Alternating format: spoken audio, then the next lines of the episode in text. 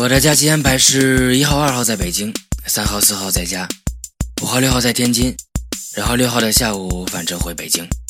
你们呢？I would buy you a rainbow. I would put it in a stream. If I sailed it down the river, would you send it back to me?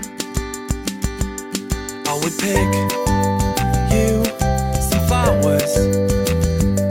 I would put them where everyone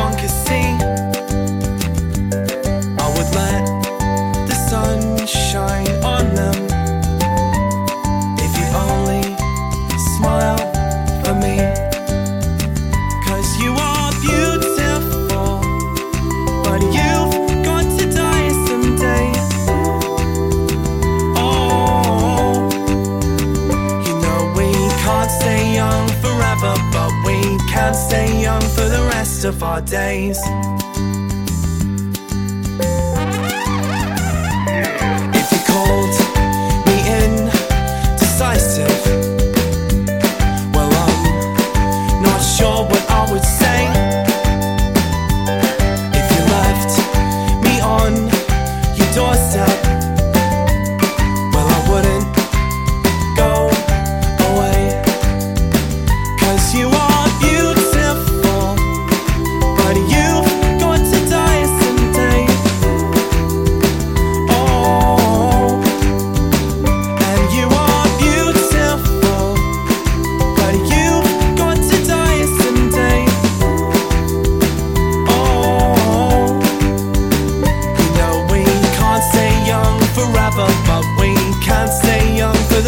Of our days.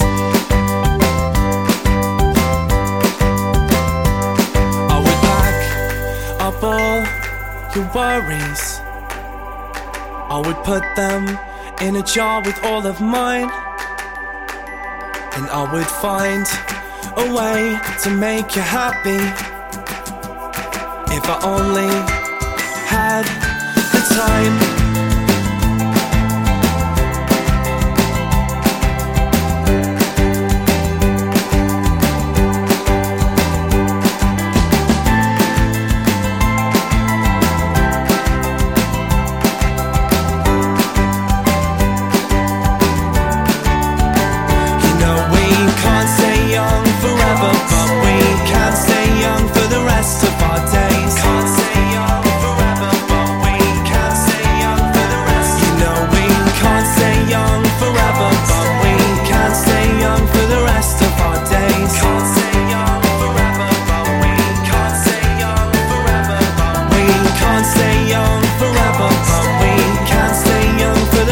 of our days.